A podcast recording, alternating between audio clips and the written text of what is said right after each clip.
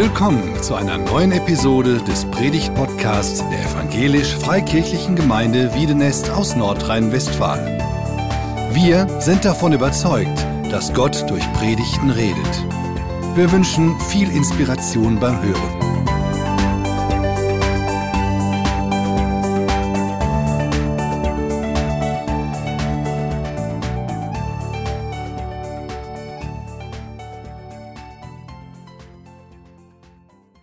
Wir bleiben direkt beim Fußball. Schönen guten Morgen zusammen.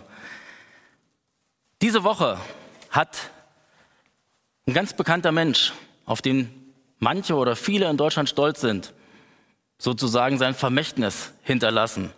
Und zwar Joachim Löw. Ein Zitat von ihm. Unser Fußball-Bundestrainer, unser aktueller. Joachim Löw sagt, ich gehe diesen Schritt ganz bewusst, voller Stolz und mit riesiger Dankbarkeit.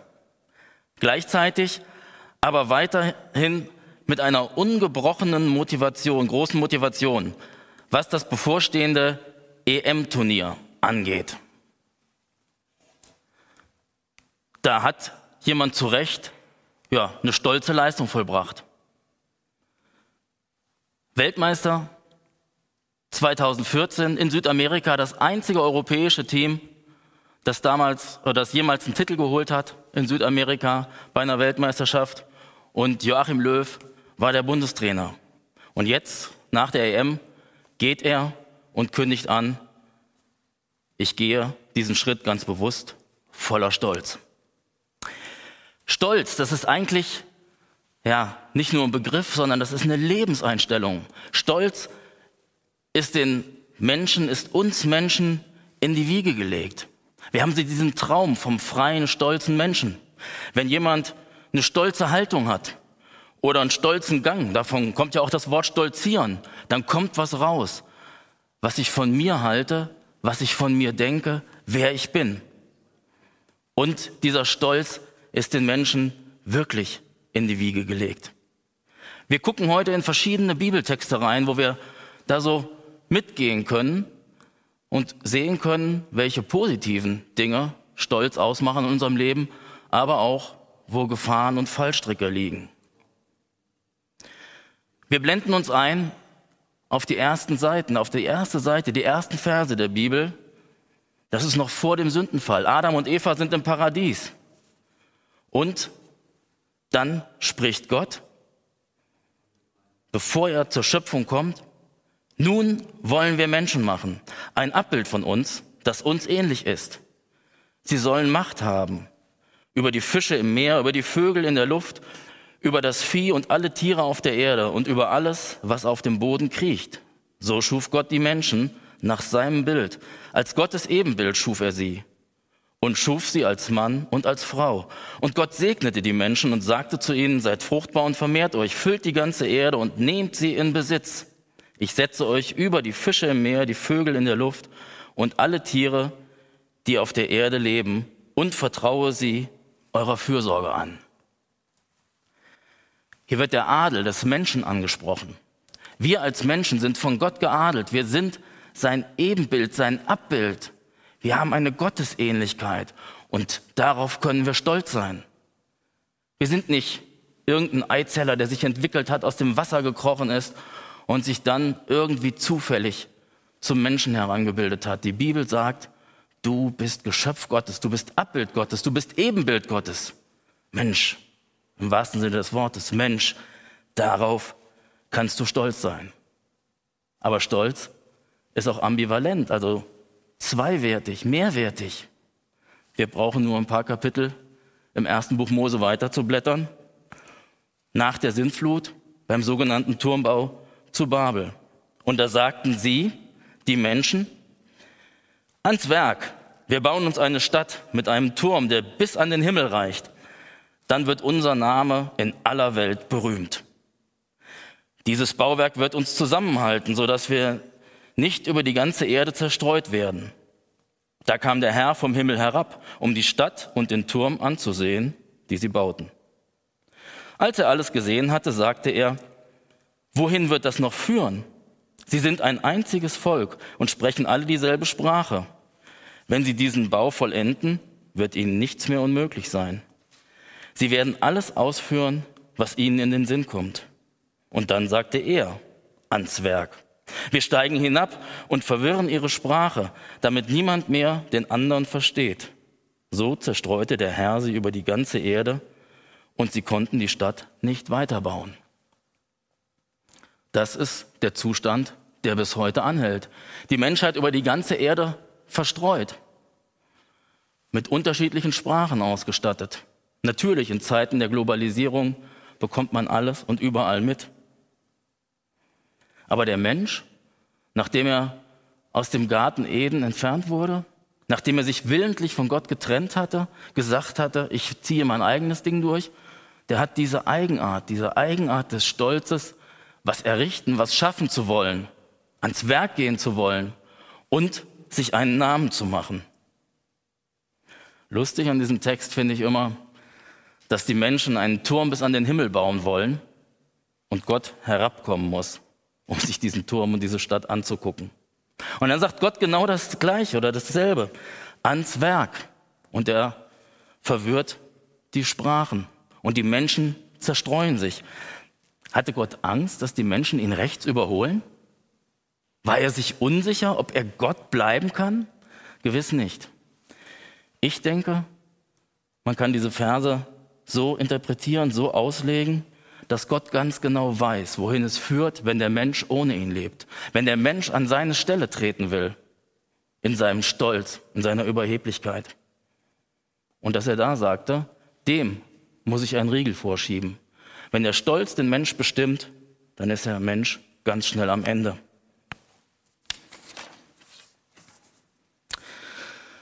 Stolz. Ein Begriff, der in der römisch-katholischen Theologie die erste der sieben sogenannten Todsünden oder Hauptsünden ist. All diesen sieben Todsünden oder Hauptsünden äh, ist gemeinsam, dass das Geschöpf sich über den Schöpfer stellt oder vom Schöpfer löst, nichts mehr mit ihm zu tun haben will. Dann gibt es noch die sogenannten lässlichen Sünden, was so alles passiert. Aber diese sieben Hauptsünden, das ist eine Fragestellen Gottes durch den Menschen. Und dieses, diese erste und vielleicht die Schlüsselsünde des Menschen ist diese Superbia, Latein. Kann man übersetzen mit Stolz, Hochmut, Eitelkeit, Übermut. Wenn man in der Bibel nach dem Begriff Stolz sucht, kommt er im Alten Testament hier und da einmal vor, aber die Haltung, die kommt öfter vor. Und die anderen Begrifflichkeiten wie Hochmut, Eitelkeit, Übermut, die sind auch oft gepaart mit dem Begriff Stolz zu finden. Papst Gregor der Große, das war der letzte der jüngeren Kirchenväter, der hat vier Arten von Stolz herausgestellt, die er natürlich aus dem Wort Gottes ableitet. Er sagt, Stolz bedeutet, das Gute, das man besitzt, sich selbst zuzuschreiben. Stolz auf sich selbst zu sein. Das kann ich. Diese Begabung habe ich. Ich mache das schon. Oder es zwar auf Gott zurückzuführen, das Gute, das ich besitze, aber auf Rechnung der eigenen Verdienste zu setzen. Gott kann schon ganz schön zufrieden mit mir sein. Ich und Gott machen das schon. Oder ein bisschen frommer die Variante, Gott hat mich sehr begabt. Er hat mich dazu eingesetzt, dass, weil ich habe ja was dafür getan. Ich habe ja geackert, ich habe ja studiert, ich habe ja ganz viel gebetet, ich habe gefastet. Und jetzt kann ich mir was drauf einbilden. Ein drittes. Stolz bedeutet, Vorzüge, äh, sich Vorzüge beizulegen, die man nicht besitzt. Ihr Lieben, findet ihr euch wieder? Ich mich ja. Manchmal denke ich viel höher von mir, als ich in Wirklichkeit bin. Manchmal denke ich, ich könnte Sachen, oder hätte ja, eine Wirkung auf andere, die ich gar nicht habe. Und ein letztes, das liegt ganz eng damit zusammen, Vorzüge, die man besitzt, mit Selbstgefälligkeit und Verachtung anderer hervorzukehren. Und auch da finde ich mich wieder. Wir kommen nachher noch dazu, dass diese Vergle dieses Vergleichen mit anderen ein Hauptübel ist und dass wir aus dieser Spirale aussteigen müssen. Ist Stolz jetzt ein katholisches Problem? Wir haben ja von der Theologie der römisch-katholischen Kirche gesprochen. Ja und nein. Ja, weil katholisch bedeutet allgemein. Und in dem Sinne ist Stolz ein allgemeines Problem. Nein, weil es nicht auf eine bestimmte Kirche, eine bestimmte Denomination oder Religion einzugrenzen ist. Das ist nun mal eine stolze Kirche, das ist nun mal eine stolze Religion und ihre Anhänger natürlich. Nein, Stolz ist ein menschliches Problem. Und auch für Christen. Nicht nur für Menschen, die mit Gott nichts zu tun haben wollen, sondern auch für die, die ganz bewusst sagen, ich möchte mein Leben mit Gott leben. Stolz ist sozusagen der ewige Kampf mit dem eigenen Ego. Man sagt ja, Einbildung ist auch eine Bildung, aber Einbildung ist eben eine falsche Bildung, eine Pseudobildung, etwas, was in Wirklichkeit nichts ist. Ich möchte euch drei Dinge nennen, auf die wir hereinfallen können, auf die wir uns was einbilden, obwohl wir uns gar nichts einbilden können.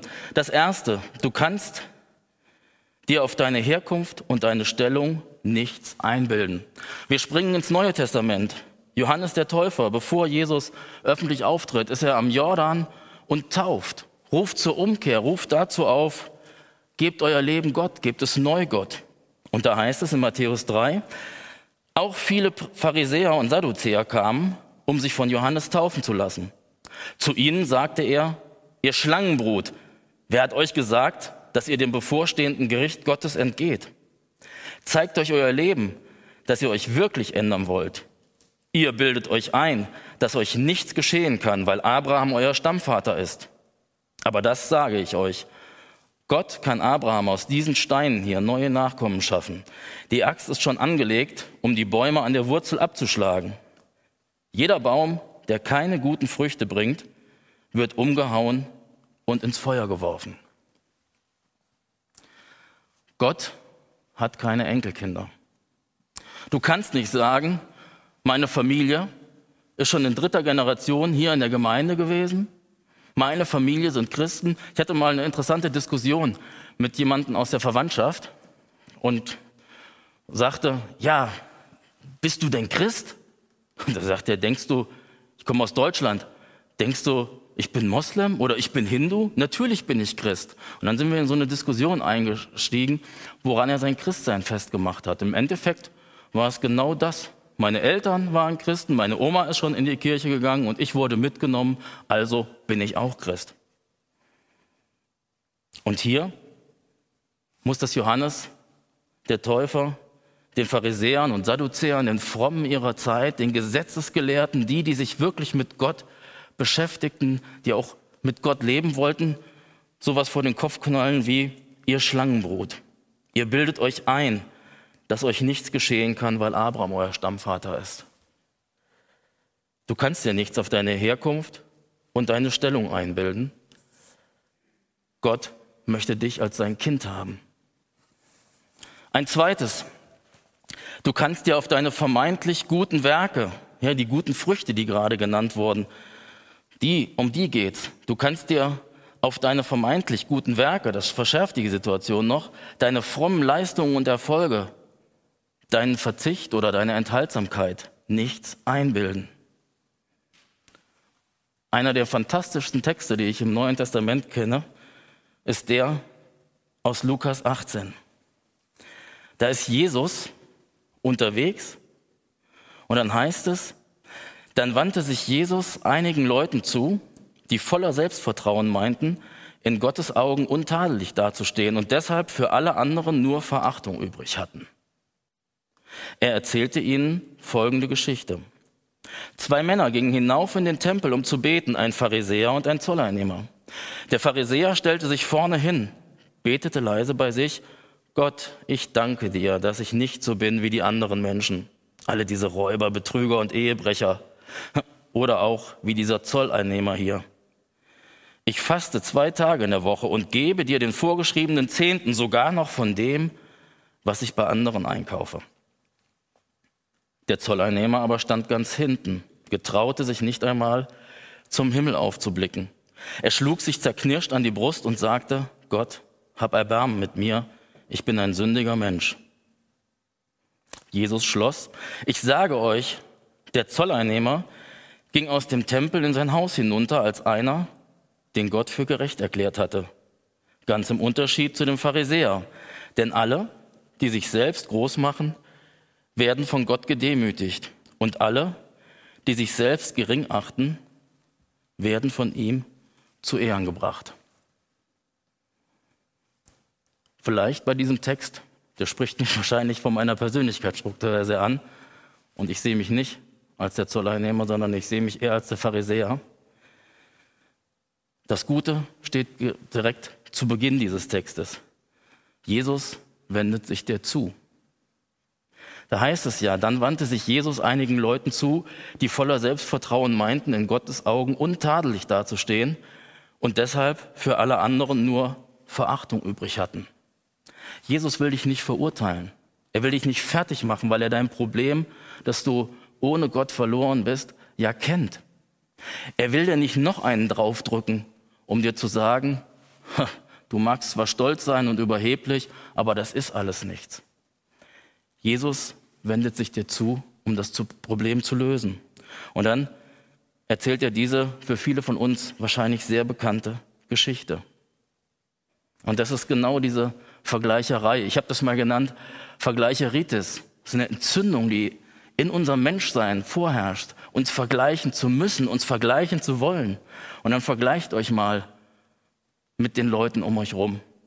Im Regelfall wird es so sein, kenne ich von mir, ich vergleiche mich mit denen, die anscheinend weniger wert sind, die weniger können, die nicht so gute Erfolge erzielen wie ich. Manchmal erinnert euch an Papst Gregor, tue ich auch nur so, als würden diese Menschen weniger leisten, weniger Output haben, ja, weniger darstellen als ich selbst und verkenne die Situation völlig. Gut, dass Jesus sich mir, dass Jesus sich uns zuwendet. Das ist eine Entzündung, vergleiche Ritis. Und diese Entzündung muss bekämpft werden. Vielleicht von dem Text hier gesehen, Vergleich dich doch mal mit Jesus. Wie viel Stolz bleibt dann noch übrig? Das Dritte, du kannst dir auf deine Gaben und deine Mitarbeit, auf deine Gemeinde oder deine Dienste im Reich Gottes nichts einbilden. Wir springen noch mal weiter. Paulus, der große Apostel Paulus, schreibt in Philippa 3, Nehmt euch in Acht, vor diesen elenden Hunden, diesen falschen Missionaren, diesen Zerschnittenen. Ich nenne sie so, denn die wirklich Beschnittenen sind wir, die der Geist Gottes befähigt, Gott in der rechten Weise zu dienen. Denn wir bauen nicht auf Vorzüge, die irdisch und menschlich sind, sondern rühmen uns allein damit, dass wir zu Jesus Christus gehören. Und im weiteren Verlauf des Textes, ich paraphrasiere das nur, schreibt Paulus dann davon, warum er Grund hätte, stolz zu sein. Auf seine Gaben, auf seine Mitarbeit, auf seinen Dienst im Reich Gottes. Und er schließt mit den Versen, aber dies alles, was mir früher als Vorteil erschien, habe ich durch Christus als Nachteil erkannt. Ich betrachte überhaupt alles als Verlust im Vergleich mit dem überwältigenden Gewinn, dass ich Jesus Christus als meinen Herrn kenne. Durch ihn hat für mich alles andere seinen Wert verloren. Ja, ich halte es für bloßen Dreck. Nur noch Christus besitzt für mich einen Wert. Was sind deine vermeintlichen Vorzüge? Welches ist deine Messlatte? Du kannst dir auf deine Gaben und deine Mitarbeit, auf deine Gemeinde, auf deine Dienste im Reich Gottes nichts einbilden. Ich mache einen Schnitt. Kleiner Exkurs, worauf ich stolz bin. Wenn die Folie kommt, dann seht ihr, an welchem Projekt ich mal mitarbeiten dürfte. Und ihr merkt, ich wachse direkt so ein Stück höher.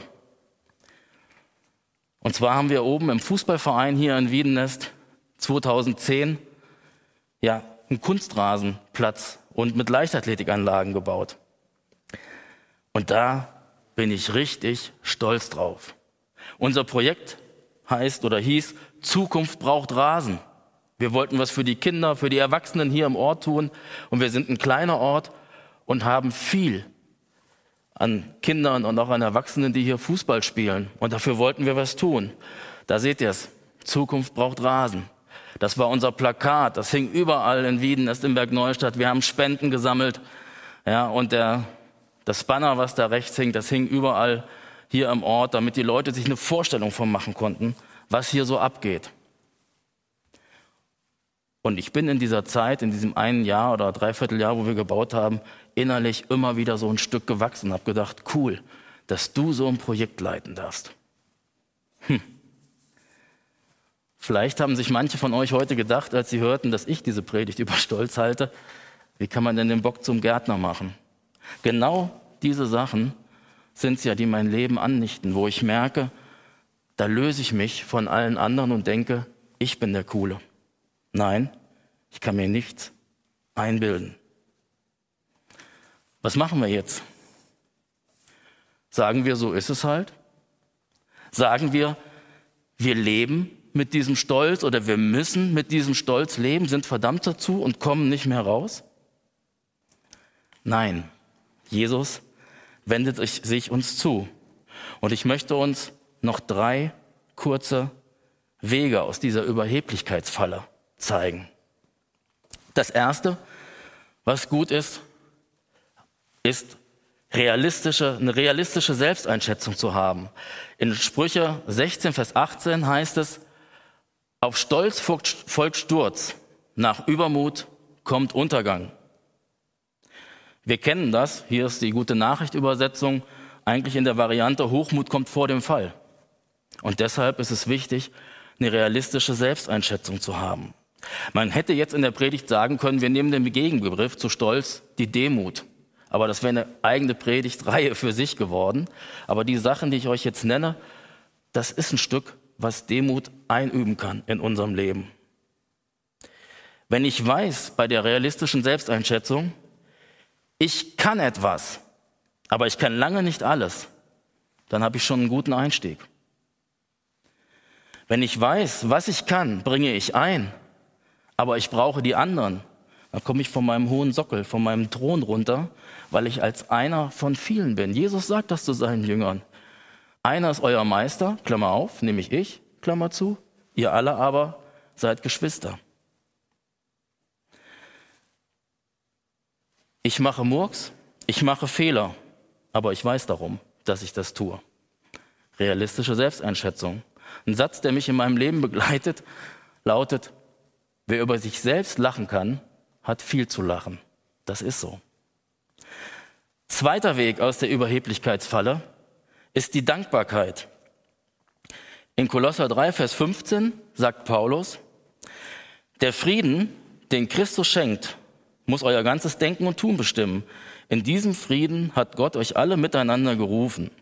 Ihr seid ja durch Christus ein Leib, werdet dankbar. Andere Übersetzungen sagen, Seid dankbar.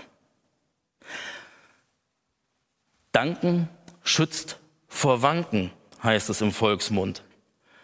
Wer nämlich dankt, der guckt nicht mehr auf sich, sondern er guckt auf jemand anders. Im Idealfall auf Jesus, auf Gott, dem du dankbar sein kannst für alles, was dir an deinem Leben an Guten widerfahren ist. Wahrscheinlich auch für alles, was dir nicht so gut erschienen ist. Du weißt, du bist in Gottes Hand. An Gott kommt nichts vorbei, was dir in deinem Leben passiert. Die Menschen, die dir begegnen, die Umstände, in denen du steckst. Werdet dankbar. Ein Gebet, das ich häufig bete, ist, Herr, lass uns sein und werden. Weil es ist beides, diese Spannung, in der wir sind, im, zu, dankbar zu sein, aber auch immer wieder neu dankbar zu werden. Wer dankbar ist, stellt sich nicht mehr über die anderen. Er ist auch dankbar für die Menschen um ihn herum, mit denen er zusammen Ziele erreichen darf. Er weiß um seine Abhängigkeit von Gott und vom Nächsten. Und das Dritte, wir kommen nochmal auf Paulus in Philippa 3 zurück. Wege aus der Überheblichkeitsfalle, Zukunftsorientierung. Man könnte auch sagen, nach vorne oder nach oben schauen. Paulus schreibt, ich meine nicht, und ihr habt den Anfang von Philippa 3 vielleicht noch im Ohr, ich meine nicht, dass ich schon vollkommen bin und das Ziel erreicht habe. Ich laufe aber auf das Ziel zu, um es zu ergreifen, nachdem Jesus Christus von mir Besitz ergriffen hat. Ich bilde mir nicht ein, Brüder und Schwestern, dass ich es schon geschafft habe, aber die Entscheidung ist gefallen. Ich lasse alles hinter mir und sehe nur noch, was vor mir liegt. Ich halte geradewegs auf das Ziel zu, um den Siegespreis zu gewinnen. Dieser Preis ist das ewige Leben, zu dem Gott mich durch Jesus Christus berufen hat. So wollen wir denken, wenn wir uns zu den Vollkommenen zählen. Und dieser Vollkommenen grenzt Paulus ab zu denen, die er am Anfang mit harten Worten angesprochen hat. Elende Hunde, falsche Missionare, Zerschnittene. Es gibt einen Preis zu gewinnen, dass alles, was du in dieser Welt erreichst, übrigens, der Kunstrasenplatz wird in diesem Jahr saniert, die leichtathletischen Anlagen werden in diesem Jahr saniert. Nach elf Jahren hat es Gebrauchsspuren hinterlassen. Alles, was du in diesem Leben erreichst, wird wieder den Gang alles Vergänglichen gehen, allen Lebens gehen und irgendwann kaputt sein, unansehnlich und vielleicht sogar nicht mehr zu gebrauchen. Die Perspektive auf die Ewigkeit, auf Gott, auf das ewige Leben, das ist was, wo wir stolz sein können. Nochmal Joachim Löw zum Schluss. Ich gebe euch das ganze Zitat. Joachim Löw sagte, ich gehe diesen Schritt ganz bewusst, voller Stolz und mit riesiger Dankbarkeit, gleichzeitig aber weiterhin mit einer ungebrochenen großen Motivation, was das bevorstehende EM-Turnier angeht. Stolz, sagt er dann weiter, und jetzt führt er das so ein bisschen aus. Stolz, weil es für mich etwas ganz Besonderes und eine Ehre ist, mich für mein Land zu engagieren. Und weil ich insgesamt fast 17 Jahre mit den besten Fußballern des Landes arbeiten und sie in ihrer Entwicklung begleiten durfte. Mit ihnen verbinden mich große Triumphe und schmerzliche Niederlagen. Vor allem aber viele wunderbare und magische Momente. Nicht nur der Gewinn der Weltmeisterschaft 2014 in Brasilien. Dankbar bin und bleibe ich gegenüber dem DFB, der mir und der Mannschaft immer ein optimales Arbeitsumfeld bereitet hat. Wir hören nicht mit Joachim Löw auf. Wir hören natürlich mit einer Umformulierung dessen, was wir heute gehört haben, als Zuspruch auf. Ich habe dieses Zitat von ihm, was ja viele Bezüge zu dem, worüber ich gerade gesprochen habe, äh, mal umformuliert. Und das seht ihr auch auf der Folie jetzt. Und nimm das bewusst für dich als Zuspruch, vielleicht als Ansporn, vielleicht auch als Warnung, um nicht in dieses stolzes Fallen reinzufallen, sondern diese Wege aus der Überheblichkeit zu finden. Gehe deinen Lebensweg ganz bewusst, voller Stolz und mit riesiger Dankbarkeit gleichzeitig aber weiterhin mit einer ungebrochenen großen Motivation, was die bevorstehenden Aufgaben in deinem Leben angeht. Stolz, weil es für dich etwas ganz Besonderes und eine Ehre ist, dich für Gott zu engagieren. Und weil du bisher schon sein Reich mitbauen und Menschen in ihrer Entwicklung begleiten durftest. Auch wenn du damit große Triumphe und schmerzliche Niederlagen verbinden musstest, gab es trotz allem immer wieder viele wunderbare und segensreiche Momente. Sei und bleibe dankbar gegenüber Gott, der dir und deinen Geschwistern immer ein optimales Arbeitsumfeld bereitet hat. Vater im Himmel, du kennst uns Menschen, die wir so stolz sind, Manchmal auf richtige und gute Dinge, aber oft auf die falschen. Du weißt, dass wir in diesem Kampf stehen, uns selber an deine Stelle setzen zu wollen. Wenn auch nicht im großen Ganzen, so doch immer wieder im Kleinen in unserem Leben. Und ich bitte dich für uns. Lass uns erkennen, wo wir falsche Wege gehen und gib uns die Kraft und den Mut und den Willen, damit wir auf ewigen Wegen, auf deinen Wegen gehen. Amen.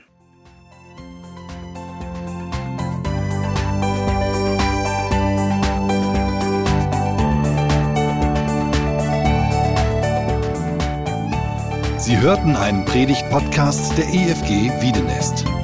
Weitere Predigten, Informationen zu Jesus Christus und zu unserer Gemeinde gibt es unter www.efg-wiedenest.de.